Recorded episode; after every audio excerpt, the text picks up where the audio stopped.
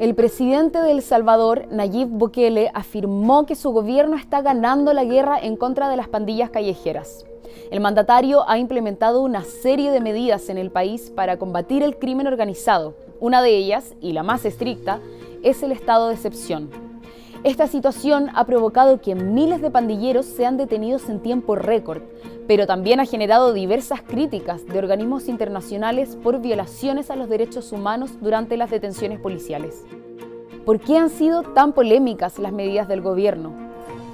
El estado de excepción se inició a fines de marzo y luego de una ola de crímenes y asesinatos de pandilleros donde se contabilizaron 87 muertos en solo tres días.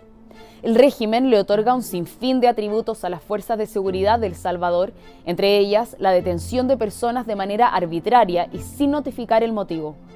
También autoriza la suspensión de la libertad de asociación, derecho de defensa e inviolabilidad de la correspondencia.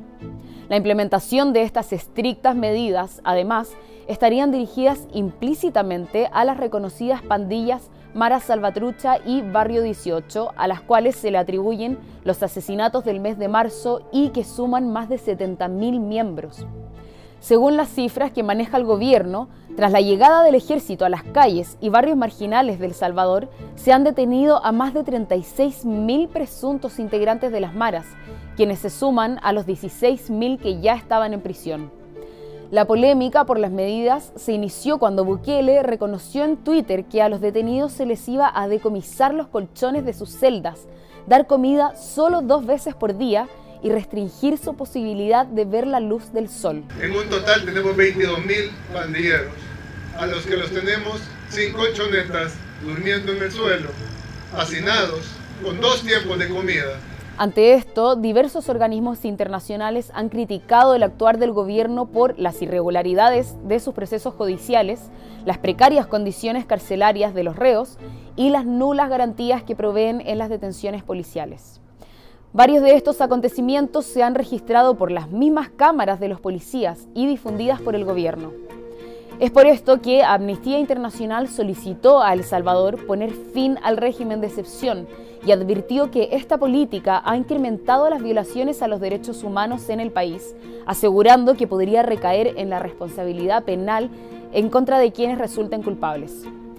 Otra medida que ha causado polémica y que también fue duramente criticada por la institución fue la reforma penal aprobada en el Congreso, la que castiga con 45 años de prisión a miembros de pandillas, subiendo la pena que solía extenderse entre 3 y 5 años.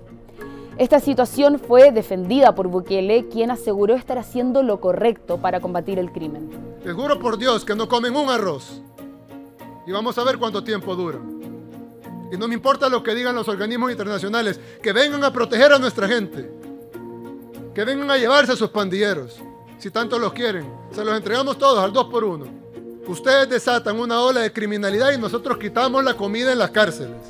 Finalmente, El Salvador se mantiene entre los países más violentos de Latinoamérica, pese a que ha logrado bajar las cifras de homicidios en los últimos años.